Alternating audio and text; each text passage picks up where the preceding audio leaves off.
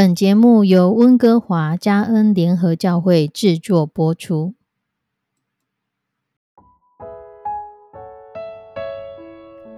欢迎收听幸福时光。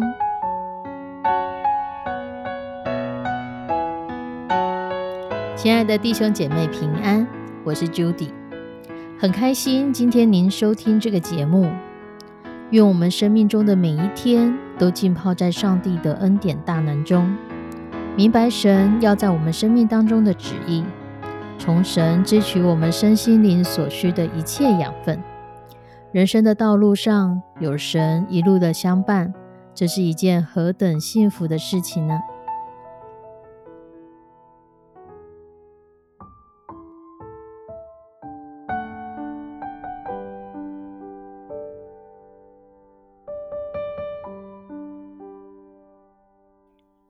亲爱的弟兄姐妹，你喜欢阅读吗？文字是一个文化文明的一个很重要的里程碑，也是一个文化的开端。有一个故事是这样说的：在很久以前，有一个传教士夫妇，他们要到非洲的某一个部落去传福音。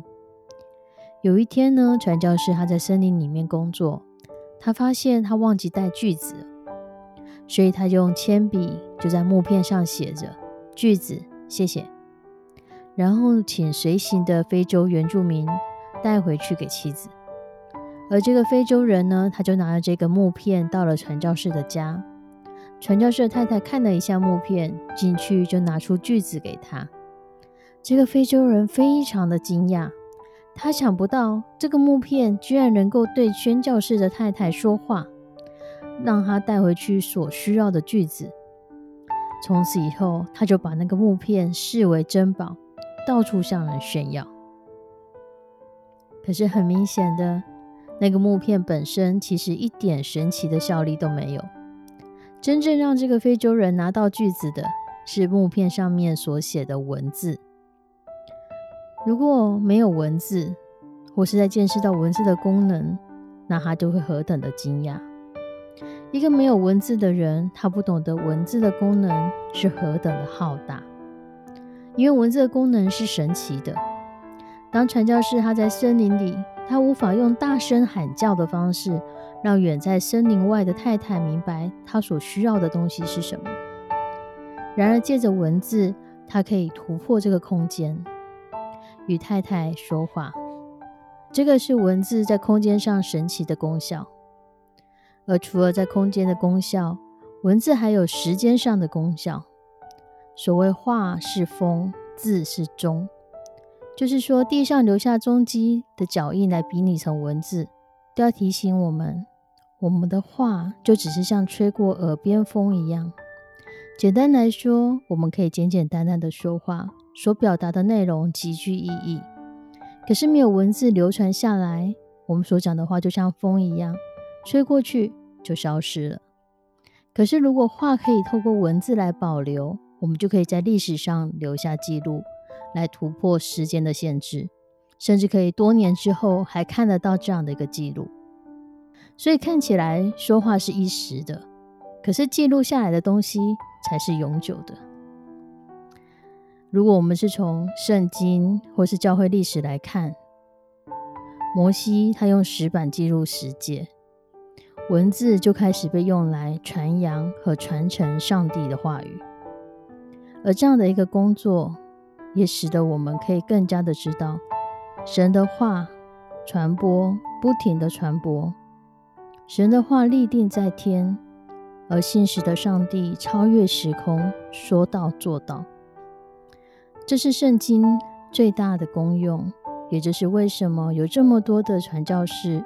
他们在各个不同的地方都在想尽办法要把圣经翻译成当地的语言，好让当地的人可以用他们当地习惯的语言、熟悉的语言来阅读圣经，好让圣经这个文字的功能可以将上帝的话语、将上帝的道更深的传扬之外，可以流传下来，可以世世代代的看见，原来这个信实的上帝。如何在那么多年前帮助以色列人？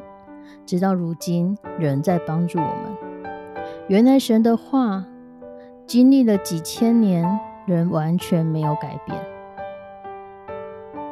很多的时候，我们会说孩子不喜欢阅读，或是孩子在阅读的过程当中，他们有挫折感。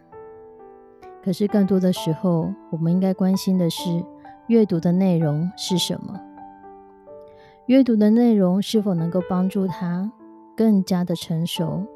他的品性是否能够更加的稳定？他的思考脉络是不是能够更加的完善？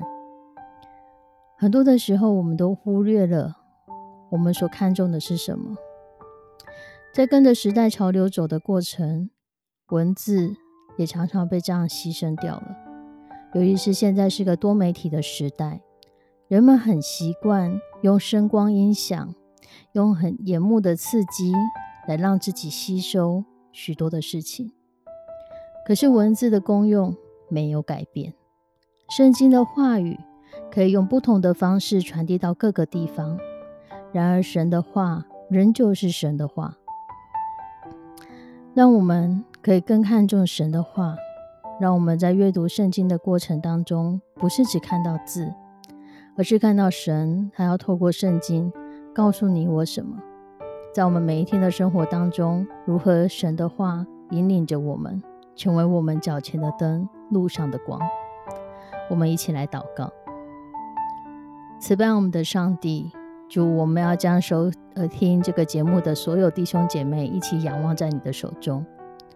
主求你来帮助我们，让我们看重你的话，让我们重视你的话，重视圣经中所有写下关于你的话的每一字每一句，帮助我们让你的话语生根在我们的生命当中，因为我们知道你的话立定在天，你是信实的上帝，你超越时空，如今仍然是说到做到。你的话绝不返回，帮助我们，让我们在你的话语里面得着我们所需的力量，帮助我们在你的话语里面知道我们所该做的是什么，我们所该说的是什么，帮助我们在你的话语里面成为我们心灵滋润的一个重要的养分，也帮助我们所有的弟兄姐妹，真的是可以体会到。你的话是何等超越时空的限制！求你帮助我们，让你的话成为我们脚前的灯，路上的光，帮助我们与你同在，帮助我们在你的话里面得着喜乐，如同蜜糖一样。献上我们的祷告，祈求奉主耶稣的圣名，阿门。亲爱的弟兄姐妹，愿神的话引领我们。愿神的话带领我们，愿这被记录下来的文字，我们的圣经，成为我们终身的帮助。我们下次再见，拜拜。